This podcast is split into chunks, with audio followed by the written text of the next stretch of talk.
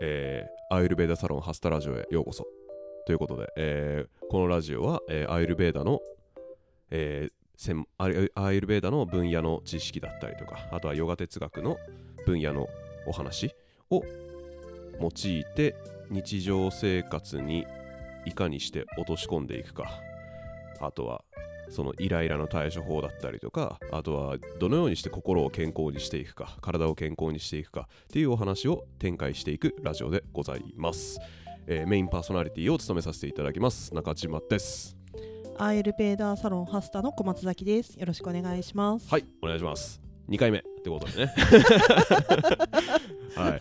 あの前回ねその前回の最後にアイルベあいえっ、と数々なんかいろんなセラピスト療法があるって中でそのどうしてアイルベーダーに行き着いたのかって話をして終わったと思うんですけど、その前回の最後ではじゃあちょっと次回はそのサロンの話をしましょうって言いましたけど一旦そのサロンの話をする前にそのアイルベーダーにアイルベーダーを勉強するっていうかアイルベーダーに最終的に行き着いたうん。理由の延長線の話をちょっとじゃあ先にしちゃいますか。そうですね。うんうんうんうん。でえっと何でしたっけ？えっとここ心体だけじゃなくて心も健康になった方がいいって話うんうんでしたよね。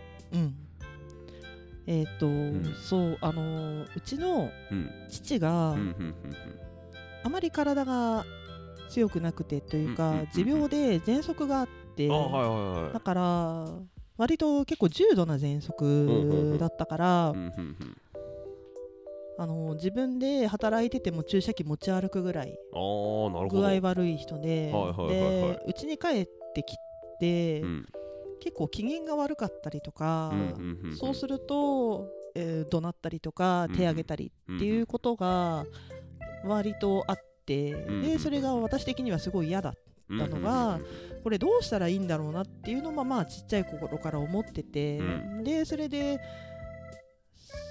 そそれそう父のことで考えたのは、うん。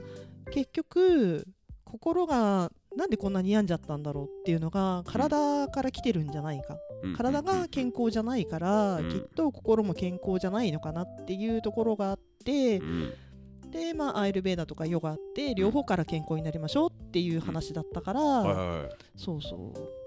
興味持ったよねやっぱりその健康っていう。そのそれもその個人に合わせた。うんうんうん。で元にそのアイルベーダとかヨガのその苦しみっていうのがうん。本来の自分から離れちゃってるところうんうんうんにある時に苦しみが生まれるっていう考えがすごいなんか今一番納得したところではある。なるほどですね。なんだっけな何話そうとしたっけななんかね、そう、それに対して何か意見をね、言おうと思ったんですけど、なんだっけな飛んじゃいましたね。まあ、なるほど。そしたら、えっ、と、なんか、体だけじゃなくて、その心の健康うんうんっていう話の中で、一応僕が一個思い出した事例みたいなのがあって、うんうんちょっとあのいろいろ情報曖昧なところはあるんですけどそうアメリカだったかな？でそれである男性の人がそのフィリピンに旅行に行って、うん。うんで性病にかかってしまったと、うんうん。で実際に、えーえー病院にかかってでそれで医者の人からは大丈夫です、もう治りましたよって、でもう治りましたし、うん。だっけな？治りましたか？そもそもかかってないだっけみたいな結局はその人の思い込みで結構症状がずっと残ったままま進んでたって話なんですけど、うんまあ、どの病院に行っても、いやうん大丈夫ですよって、うん治っもうあの、うん医学的な証拠は、まあ、こういうのはなんかメディカルんbased ん違うかえーっとねあの調子乗ったこと言わないでおこうえっとねあれ医学的なし根拠あ evidence base of medicine あそうエビデンスそうだ evidence-based medicine でずっと話されてたんですよ。うんうん。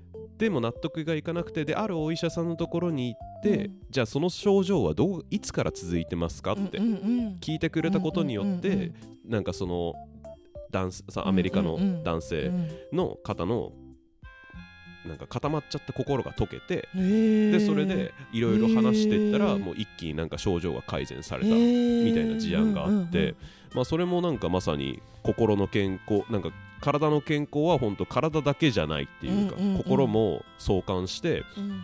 なんか健康になっていいく事例のいい例だなって思ってうんうんうん聞確かに。いてました。うんうん。えっ、とね、うん。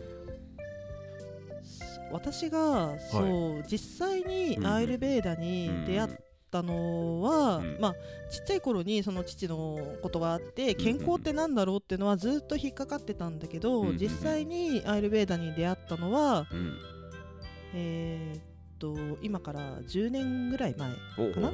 で肩こりがすごいひどくって、はいはいはい。でその時って肩こりもどんどんひどかったし、うん。体重もどんどんどんどん増えてって、うんうんうんうんなんかどうまあなんて言うんだろう。単純に体重だけ減らすんだったら簡単じゃない、別にまあまあまあ。食べなきゃいいよねとか、まあ運動量でなるなんだけど、でもなんかそれってやっぱり私が健康になりたいっていうのがあったから、まあ、うん。痩せたいとかっていうよりも先に、だけどそれでなんか悩んでた時に、うん。いろんなところ通ったのね、あはいはい。なんかマッサージといわゆるなんか整体的なところとか、はいはい。クイックマッサージクイックっていうかまあツボ押し的なマッサージとか、あとアロマとか、行ったんだけどいまいちあその時は確かに気持ちいいし楽なんだけど、はい。戻っちゃうじゃない？まあまあそうですね。一時的な改善みたいなうん感じですよね。でその時に受けたまたま行ったのがアイルベーダーサロンうん。にお世話になって、はいはいはいはい。でちょっと通うとなんか体質改善になりますよって教えてもらって、うん。で通ってくうちにで一回面白いのがあって、あのーいつもはオイルトリートメントだけ受けてたんだけど、はいはいはい。その時はちょっと自分の内面もちょっと精神的なところも見ましょうっていうようなメニューがあって、それを受けた時に、うんうんうんああ怒り溜め込んでますよねって言われたのセラピストさんに。ああおなお腹が硬いかったらしいんだけど、えそんなことまでわかるんだってえー。いうのがで結局そうなんうん自分では我慢要するにいろいろ背負い込んで勝手に溜め込んで硬くなってたっていうところがそこで気づいて。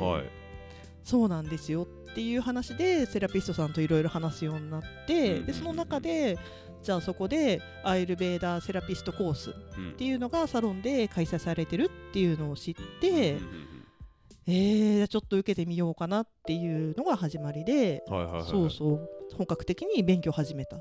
なるほど。じゃあそこからその勉強を続けてって自分でもそのサロンを開業しようっていうふうにうん至ったわけですかね。うん。ちょっとそのまあそれその会議そのササロンっていうかあれがセラピストコースうんうん。を受けてからそのサロン開業までちょっとまあ話飛躍してるところはあるとは思いますけど。でもね3年ぐらいだからそんなに、あ本当ですか。うん、だって学び始めて、うんうん最初はだからセラピストコースじゃなくって、うん。アイルベーダをうん。勉強したいってそこがまあ2段階になってたから、ベーシックとアドバンス、でベーシックはセラピストコースではなくって、うん。アイルベーダのことを勉強しましょうねって自分の取扱説明書みたいな感じになるから自分が楽になるよっていう感じでうん。教えてもらって、あはいあじゃあなんか面白そうだしちょっとやってみよううん。っていうので、でそこでマッサージもはい。一部だけ入ってたんだよ。おおでちょっとだけあの肩こりのところとか、うんあの背面の上半身の背面だけ教えてもらうっていうのがあって、うん。やったら面白くって。お いいっすね。で、うん。ああこれやってみたいなっはい。て思って、はい。そうでセラピスそのアドバンスの方にセラピストになるためのコースに行きますか、行きませんか？って言われた時に、うん。やりたいですってなるほど。言ってまあ開業するとまではそこの時は思ってなかったけど、はい。でもなんか同じそのぐらいのタイミングでちょうど、えー今ねここの実家を改装してやってるるんだけど、そういうできるようになったタイミングがあったから、最初はだからあそこで練習できるじゃん。っていう感じで始めたのが、だんだへんあそこで開業しちゃっていいじゃんみたいな、そんな感じに考えが変わってったわけですね。そうそうそほうはあなるほど。そういう背う景があったわけですね。うん。そうで自分の体の硬さっていうのもすごい気になってて、はいはいはいはい。